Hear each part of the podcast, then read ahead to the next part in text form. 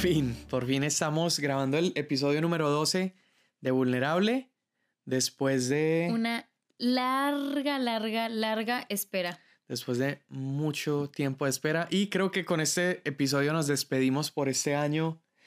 ah, por este año. 2020. Si estás escuchando esto en el 2025, pues esto fue el 2020. y, y bueno, nos ha tomado tiempito el haber retomado después de los anteriores dos episodios que era esta pequeña serie donde hemos estado hablando acerca de amistad, de noviazgo y finalmente matrimonio. Porque, bueno, varias razones. Una, salimos a vacaciones, Dana y yo. Llegando a esas vacaciones, nos tuvimos que encuarentenar porque nos contagiamos. No, de hecho fue al revés. No, más bien, nos dio COVID y luego fuimos de vacaciones. Ah, no. no, no, no, no nos fuimos teniendo COVID. Tuvimos un viaje que no fue vacaciones.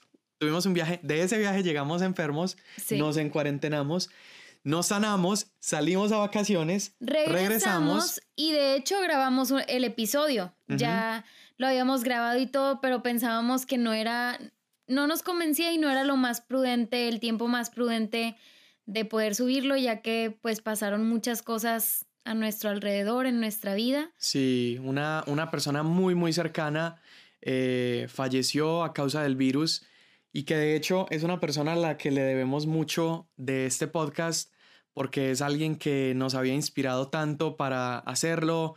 Eh, de hecho, nos dio un montón de, de tips. Sí, yo con, bueno, ya se los he platicado cuando teníamos este podcast en mente.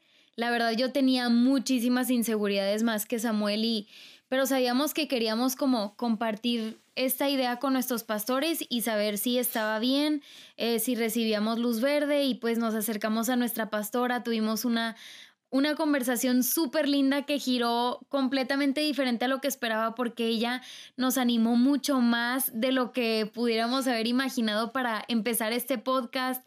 Eh, nos dio tips, nos dio recursos, ella sabía mucho más que nosotros y de verdad que ese fue la luz verde, la, última y, y importante luz verde para entonces iniciar lo que hemos tenido por este año.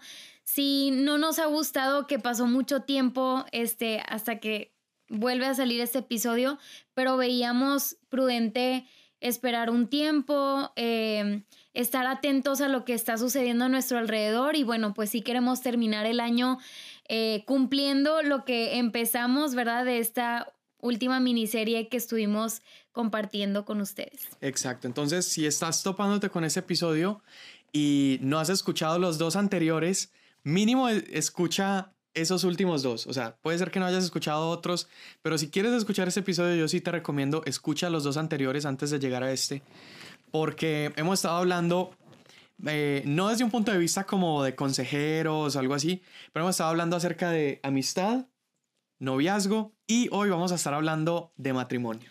Y ahí yo quiero hacer un, un paréntesis y ser súper transparente y abierta. La verdad yo batallé mucho, le decía a Samuel, es que no, no sé si, si quiero grabar este episodio porque pues me daba esa inseguridad de que tenemos dos años de casados, no, no queríamos que se viera como que en este episodio nosotros estamos enseñando acerca de la vida en el matrimonio como tal, más bien queremos que esto sea basado en nuestra súper corta experiencia, pero más allá de eso también lo que hemos aprendido en el matrimonio acerca del matrimonio, de lo que dice la Biblia, su propósito y todo, y que sabemos que aún así nos va a bendecir. Y yo quiero públicamente dar gracias a mi esposo porque soy de esas personas que a veces no, a veces no terminan lo que empiezan. Y definitivamente este episodio en mi mente me, traía mucha inseguridad, incertidumbre, como que no, que voy a andar enseñando yo, pero sabemos que tiene un propósito muy especial igual. Y, que más que enseñar como que puntos, el, la meta siempre va a ser inspirar y poder provocar como algo en tu corazón si, si has estado con preguntas acerca del tema. Y mostrar a Jesús en cada episodio, en cada etapa. Entonces, ten eso en cuenta. No estamos entrando como para darte una clase, solamente estamos hablando acerca de nuestra experiencia personal. Y antes de, de como hablar del matrimonio en sí, nos habíamos quedado la última vez contando toda nuestra experiencia de la pedida de mano y cómo fue eso, que pues también estuvimos ya comprometidos pero a distancia. Sí. Y pues finalmente nos casamos, pero ahorita contamos un poquito de eso, pero yo quisiera como, como, como dar un poquito de contexto de cuál era nuestra perspectiva del matrimonio antes de entrar al matrimonio. Sí.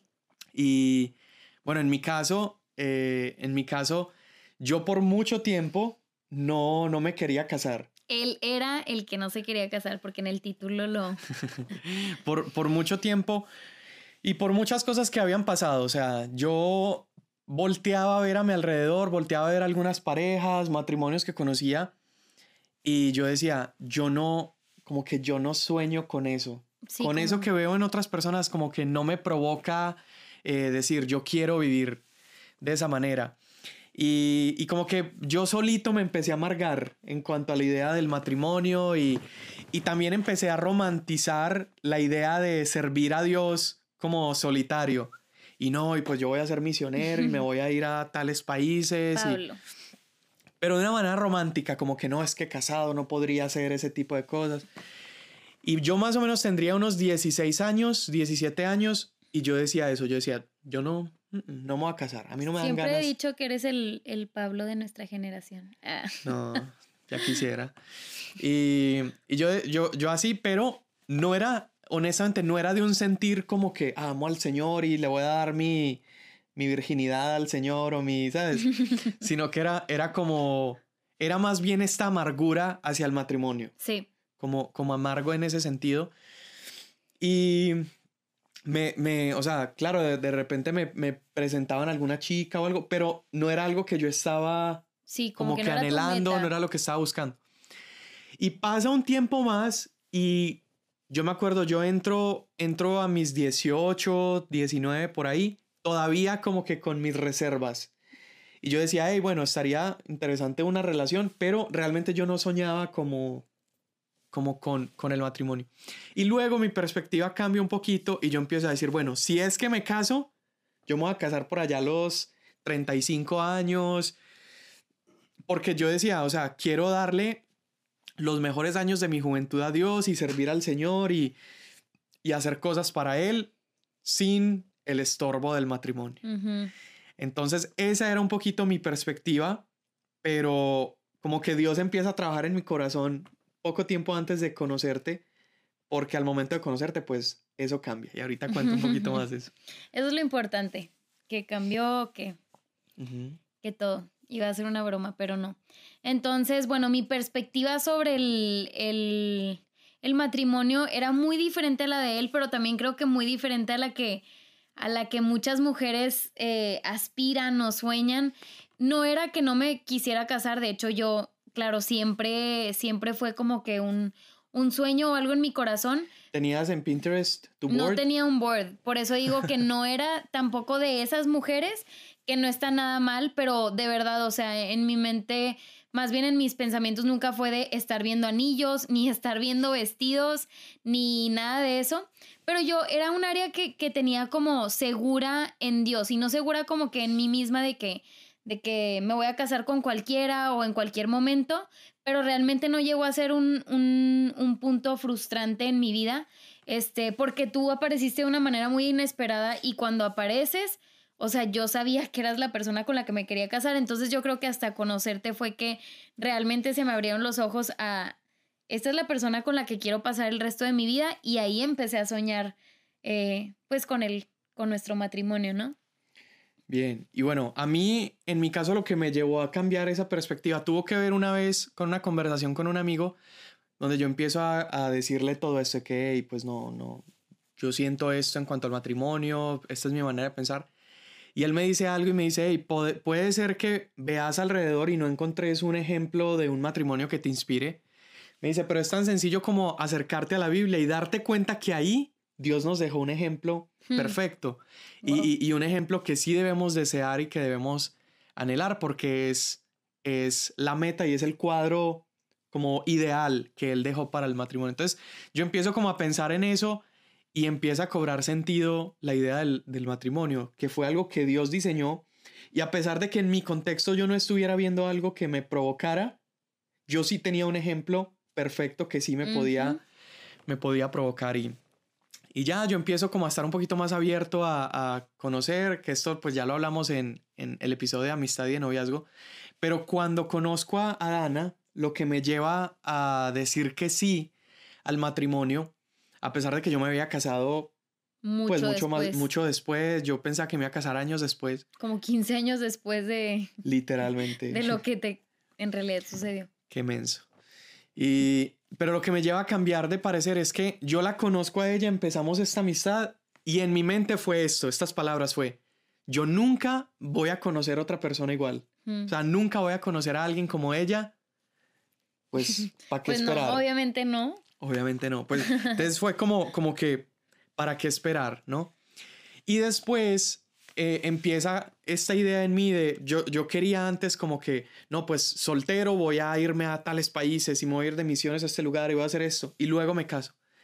Pero también como hombres yo siento que muchas veces luchamos con esa área de, hey, es que yo todavía no tengo una casa propia o no tengo el gran salario o No, no, he tengo... terminado estas cosas antes de... Ajá, o no tengo un carrazo.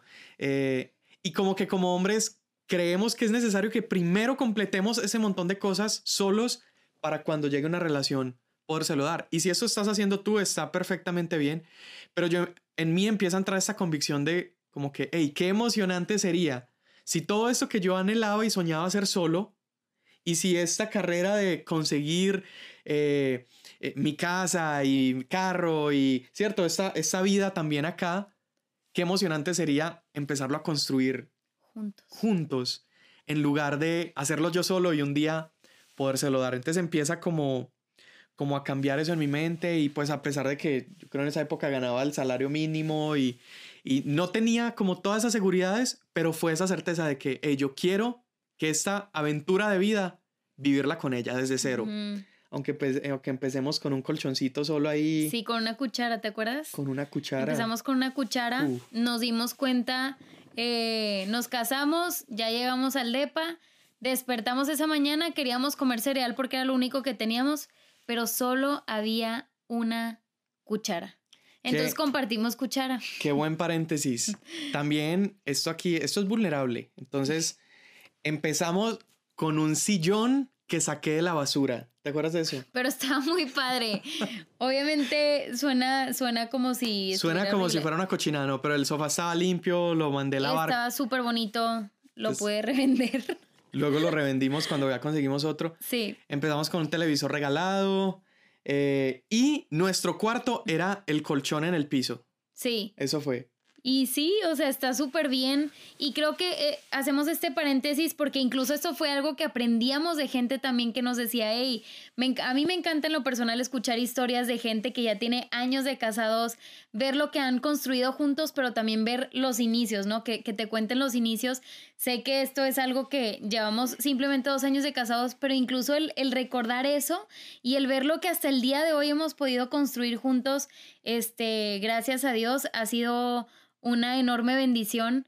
Y bueno, también lo decimos como que a mí me encanta que Samuel cuente esto porque incluso a pesar de que no tenía como estas cosas ya en el checklist de que ya tengo una casa propia, ya esto y el otro, pero si eras alguien que te esforzaste, o sea, te esforzaste para llegar a, a querer casarte, ¿no? No, no, no estamos diciendo que sea como esa gente que nada más se queda con brazos cruzados y lo único que importa es estar juntos y ya no. Obviamente es importante lo que le vas a ofrecer a la otra persona, pero para esto en tu vida me encantó ver, creo que ya lo hemos platicado de cómo conseguiste un segundo trabajo, en días libres te esforzabas como para, para poder llegar a tener lo que el día de hoy tenemos y pues eso lo agradezco muchísimo. Tú revendías cosas de la basura, Sí, construyendo No. juntos. Ey, pero fue, un, fue buen, un buen paréntesis. Entonces, sí, esa, esa, esa perspectiva en ambos como que cobra sentido al momento de, de conocernos. Finalmente nos casamos. eh, la boda fue un día increíble. Fue- una cosa súper linda. impresionante, fue súper lindo, ahí es donde vimos como que ya habíamos visto la mano de Dios en esa temporada, pero ahí fue visualmente ver, estar ahí y decir, solo tú pudiste haber logrado todo esto. Todo se trata de, de, Dios. La verdad es que estábamos, estamos súper agradecidos con Dios por todas las bendiciones que nos da. E incluso pudimos, bueno, pasar una increíble boda. No cambiaría absolutamente nada. ¿Qué, fue lo que más te gustó? O sea, ¿qué, más, ¿qué es así lo que más te acuerdas de tu boda, de nuestra boda? Lo que más me acuerdo eh, es la ceremonia. Eh, nuestro pastor amado Chris llegó tarde, pero porque eh, la, la boda era al otro lado del aeropuerto, en Monterrey hay mucho tráfico y así. Y aún eso, bueno, eso fue lo único que me estresó el día de mi boda, la verdad, tampoco fue, yo no, no creo que fui Bridezilla, pero quién sabe. Pero, pero me encantó que aún el que haya llegado tarde hizo que mucha gente pudiera llegar a la ceremonia. Obró para bien. Obró para bien, como todo. Entonces, eh, sigo incluso recibiendo comentarios de amigos de, de, ese día y no sé, eso es lo que más recuerdo. Recuerdo tener como que a tanta gente que queremos ahí presente, ser testigos de lo que Dios eh, estaba haciendo y cómo nos unió. ¿Y qué más? Pues Para obviamente... no, obviamente. al hotel, ¿verdad? El ya estar casados fue una belleza. Pero, por ejemplo, a mí me o sea, como que me sorprendió mucho esta sensación en mi boda. Y lo que, claro, aparte de casarme contigo, lo que me hacía más feliz en mi boda era ver a mis amigos y mi familia felices por mí. Como que era algo que yo nunca había experimentado en ese nivel. Entonces, como que ver a los amigos ahí bailando y contentos y todo eso me, como que me llenaba así de mucha alegría. Y después de eso, eh, continuando la historia, después de, de, casarnos, nos vamos de luna de miel. Voy, yo quiero decir algo todavía de la boda. Ok, ok, dilo. Y es que como esto es vulnerable, nuestro... No, no. sí, sí. Esto es un buen paréntesis. Pero nuestra primer pelea de casados... Discusión. Discusión ocurrió cinco minutos después de que digan, puedes besar a la novia. Sí. O sea, esa fue nuestra primer experiencia de casados. Sí, ya sé. Qué pena. Pero fue una, cosita ¿quieres que cuente por qué? Ah, no te si quieres, No, no, la verdad no. Eh, es irrelevante, este, pero, pero salimos de ahí eh, dice Ángel que sí contemos por qué. Le gusta el chisme. no, simplemente, bueno, ya, estaba muy estresada yo porque pues no, no, todavía no llegaba el pastor. Mi papá que es pastor, pero que desde un principio dijimos que no, que no me iba a casar porque pues él quería disfrutar la boda. Yo también quería tenerlo como mi papá ahí enfrente y todo. Y aparte es bien llorón, no quería que se la pasara llorando mientras me casaba.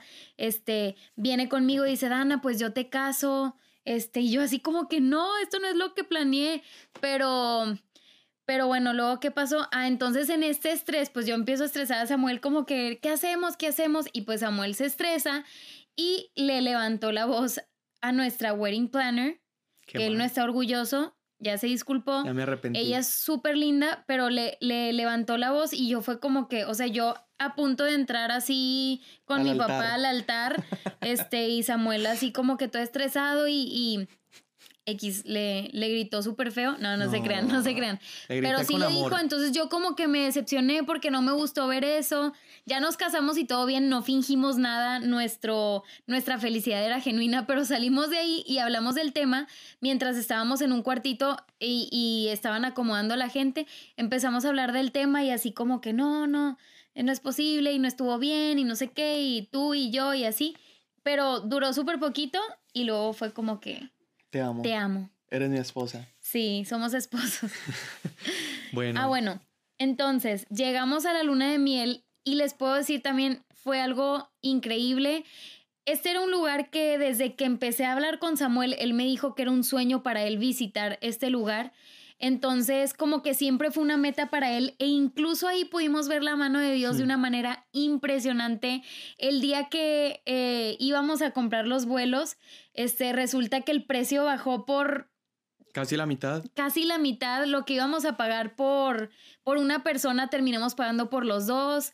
Este, Dios abrió puertas y todo fue algo impresionante. Y estando allá, que lo disfrutamos tanto, también teníamos pláticas y empezamos a ver el Excel de todos, como que los gastos y todo. Simplemente no podíamos creer la provisión tan grande de Dios en nuestras vidas y en nuestro matrimonio. Y nos encanta decir esto porque porque es también una muestra de cómo Dios respalda. Cuando tú realmente eres una persona que lo ama, que busca su voluntad, Dios hace mucho más allá de lo que tú pudieras imaginar y que creo que la mejor decisión es no, no, no confiar en nuestros esfuerzos, hacer lo que haya en nuestras manos, esforzarnos, claro, pero no confiar en que, en que esto va, a provenir de nosotros, sino que prove, sí, no sé si lo dije bien, pero que todo proviene de Dios. Y eso es algo que hemos visto hasta el día de hoy les pudiera contar muchas historias, nada más aprovechando que es Navidad. Cuando nos casamos teníamos una tradición en mi casa, este... En la mía no. No, pero nosotros eh, comprábamos el pinito siempre en familia, íbamos a la feria del pino, entonces para mí tener un pino en Navidad era algo súper importante. Este, espero que no haya nadie viendo que esté en contra de los pinos y que son del diablo y así, porque bueno, si no, skip. Pero, eh, ¿qué pasó? Ah, entonces, este, para mí era un sueño y así, y fuimos a ver pinos y la verdad estaban bien caros y dijimos, no, ahorita no vale la pena, tenemos como que otras prioridades y todo. Y antes de Navidad nos habla una persona así random de la nada, nos dice, ¿qué es lo que te dijo? Me marca y me dice, hey, mira, yo trabajaba con un señor y a veces él tiene cosas para donar o me las da para yo revenderlas y me acaba de llamar a decirme que tiene un pino buenísimo, eh, casi nuevo, lo usó solo un año, eh, ¿lo quieres? Y yo iba manejando y Dana, creo que estábamos en altavoz y Dana empieza a llorar nada más. Empiezo a llorar. No podía creer que estaba sucediendo eso y más porque yo sé que es un, un, detalle mínimo, no era algo que necesitaba para vivir, no era algo que tampoco me estaba robando el sueño, pero era un deseo de mi corazón. Y es que habíamos ido a las tiendas, o sea, estábamos recién casados. No teníamos cama, o sea, acuérdate, tenemos un colchón en el piso y una cuchara. No, no, ya, ya habíamos comprado. Y un sofá de la basura. Y Y fuimos a la tienda a ver pinos y estaban carísimos. O sea, estaban súper caros. Entonces fue como que, bueno, este primer año no. Y justo llega eso. Y creo que eso ha sido el matrimonio. O sea, creo que es, es a eso a lo que me refería de, hey, ¿cómo no va a ser más emocionante vivir un montón de aventuras claro. juntos y construir juntos? Y poder ver la mano de Dios. Y poder ver la mano de Dios. Entonces han sido ya dos años de eso, ya dos años casados, viviendo, disfrutando de todo esto hermoso que es el matrimonio. Y yo quiero preguntarte una cosa. A ver. ¿Eres feliz? Mucho más de lo que se me... No, no, no. Mucho más de lo que se me nota en cámara. De verdad, soy muy feliz. El matrimonio es mucho mejor de lo que yo esperaba, de lo que escuchaba, de lo que pensaba. Eh, definitivamente puedo ver cómo, cómo Dios creó todo perfecto y que el estar viviendo tú y yo incluso lo más mínimo, el, estar en, casa viendo una película, el estar contigo, ha sido lo mejor. Qué linda, mi amor. 10 de 10. sí, lo recomiendo. no, igual yo. ¿No me quieres preguntar a mí? Bueno, ¿y tú eres feliz? Que yo sé que sí. No, sí, ha sido lo mejor. Y ya hoy yo pienso como atrás a esos pensamientos que yo tenía como antimatrimonio y digo, Dios mío, no sabía de lo que hablaba y no sabía de lo que me perdía. Sí. Y que para ti, ¿qué ha sido como que lo más divertido de estar casado? O sea, lo que más te gusta. Lo que más me gusta es que es, es todo, pero como que algo que, que me encanta es como que, por ejemplo, salir o ir a una cena con amigos o lo que sea y saber que no nos tenemos que separar, no nos tenemos que despedir, sino que podemos llegar a la casa, ponernos pijama y todavía ver un episodio de The Office, este, quedarme dormida, me encanta también, pues cuando, cuando te hablo estando dormida, eh, viajar y disfrutarte. Nice. Qué bien, mi amor. No, sí, hay, hay un montón de cosas como que súper simples, pero súper disfrutables. Creo que lo que más disfruto es lo más simple. Lo más simple. Sí.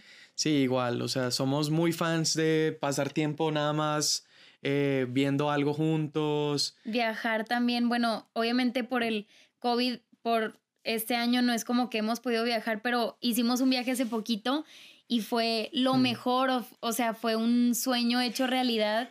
Y, y sí, me encanta, me encanta poder aprender de ti, me encanta que, que juntos podemos empujarnos.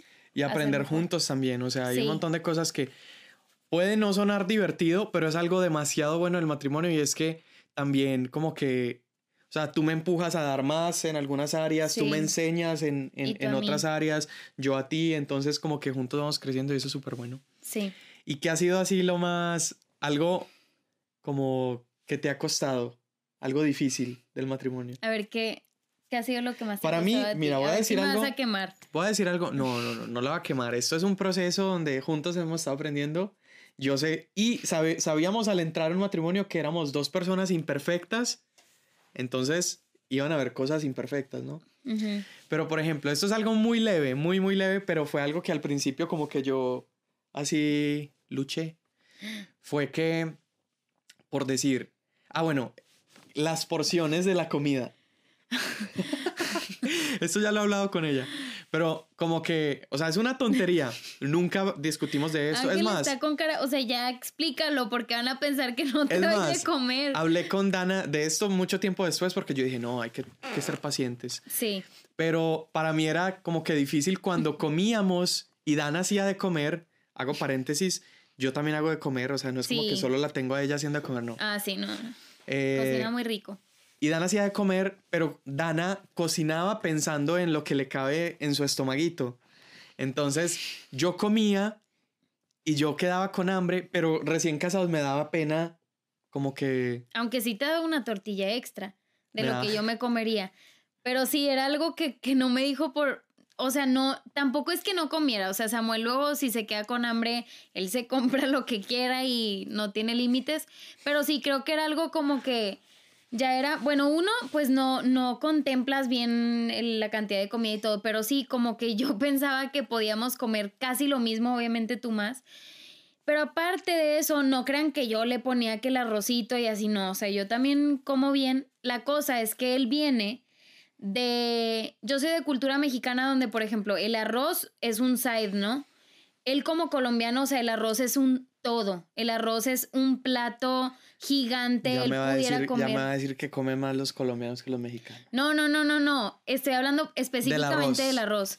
Entonces, es un ejemplo. No, no lo tomen personal, pero por ejemplo, Samuel era que el arroz y todo. Entonces, son cosas que que no entendíamos, ¿verdad? Y yo, es que ¿por qué comes tanto? O sea, no es normal. Y luego para él no era normal que, que, que pues yo le pusiera o sea, el arroz a un lado y así. Entonces, como que cosas así, siento que era, o sea, era una, era una, bobada, pero. Pues pero sí, eso fue. Y yo, algo que batallé. Mmm, ay, no puedo pensar en algo. Hmm. Algo de que la limpieza o de. Ah, yo sé qué. Yo sé qué. ¿Yo o tú? Otra cosa. Tú. Que cuando yo ponía el, se acababa el papel higiénico en el baño, yo traía papel extra, pero no lo ponía en el tubito, sino que lo ponía sobre, sobre el oh, baño. Sí, sí, sí. y dejaba el, cartoncito ahí. Sí, sí, o sea, deja el cartón, el, el cartón, trae el papel, pero lo deja a un lado y yo dejaba, como que... Dejaba. Dejaba. Estoy aprendiendo. Como que qué tan difícil es ponerlo, ¿verdad? Pero tampoco fue algo. No, no fue un issue. Pero me llamaba, me llamaba, Samuel, ven. Y yo, dime. Y me mostraba así el papel. Sí, ahorita no puedo recordar, pero sí, si quieren al rato les, les hago una lista de cosas. Pero bueno, sientes claro, como en todo, hay cosas súper buenas, hay cosas que nos cuestan, pero que nos pulen y nos llevan a ser mejor. Pero yo creo que eh, juntos vemos por lo menos unas tres cosas que nos gustaría decirte acerca del matrimonio, inspirarte en este sentido. Ah, la primera es que el matrimonio te hace crecer. A mí me ha hecho crecer. A mí también.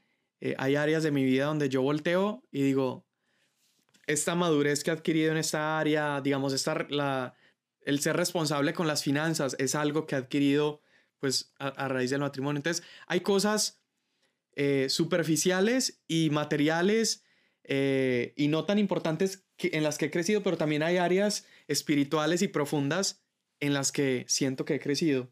Sí, yo también, incluso se me viene a la mente este podcast, o sea, eh, yo no lo hubiera hecho si no hubiera sido porque tú me empujaste y sabes que era algo que no iba a descansar bien hasta cumplirlo, pero probablemente aún así nunca lo hubiera cumplido.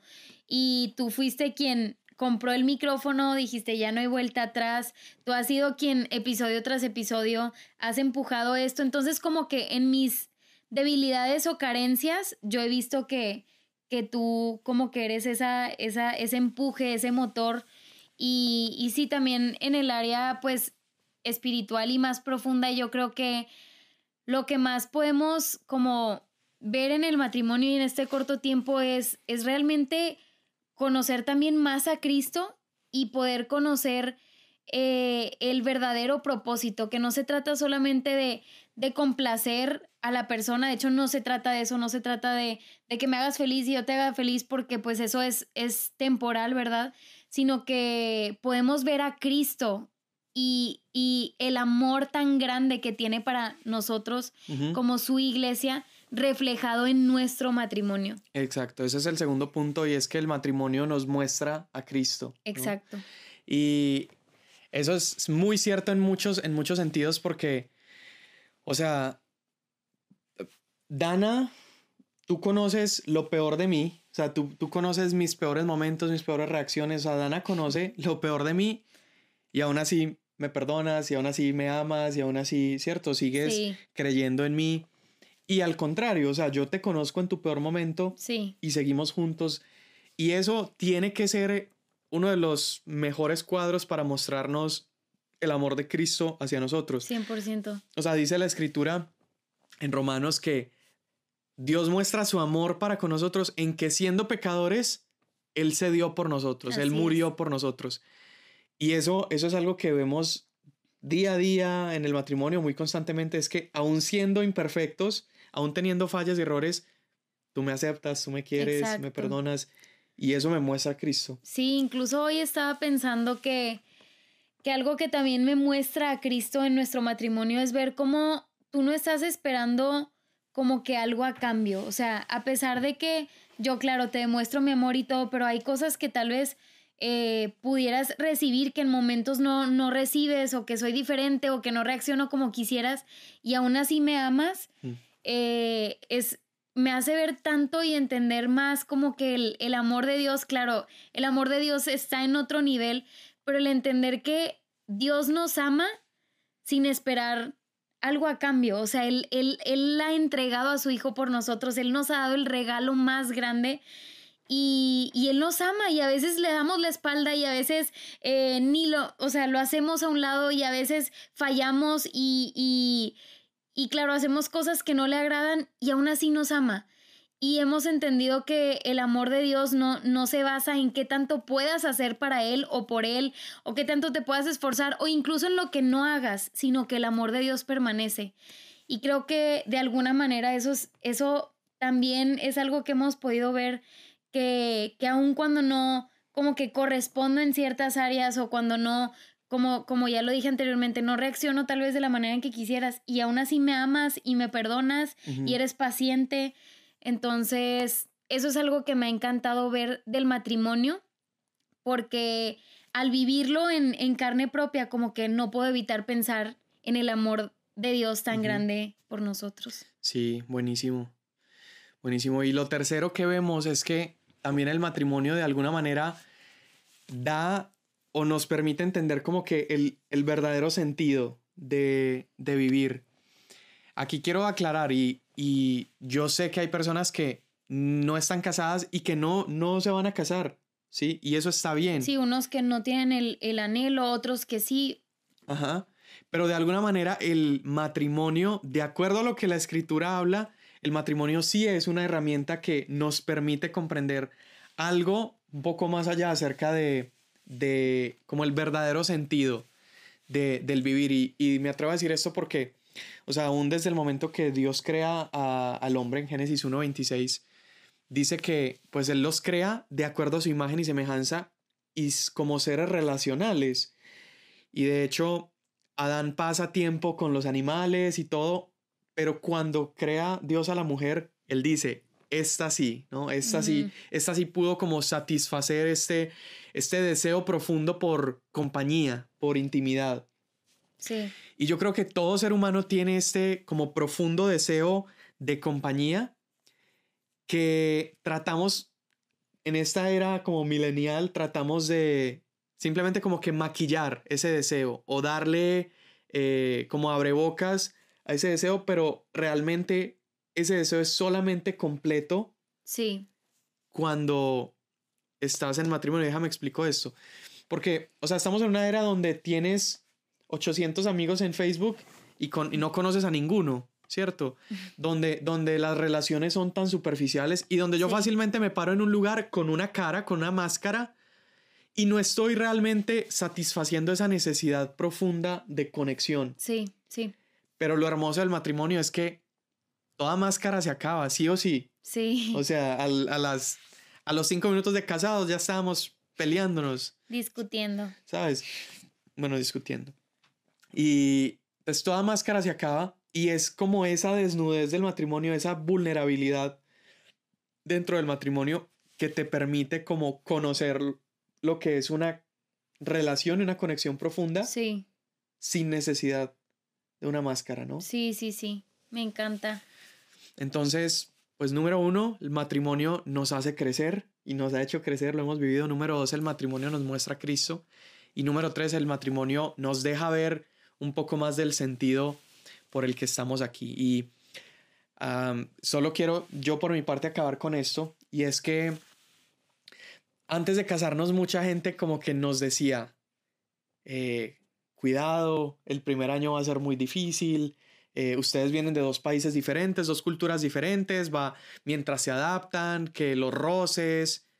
Sí, yo tenía miedo del primer pleito. Y como que entramos habiendo escuchado todas estas cosas, pero si te soy muy honesto, o sea, nuestro primer año de matrimonio no, no vimos nada de eso que nos estaba diciendo otra gente. Y ahí quiero decir dos cosas con esto. Una es que tú estás escribiendo tu propia historia con tu pareja.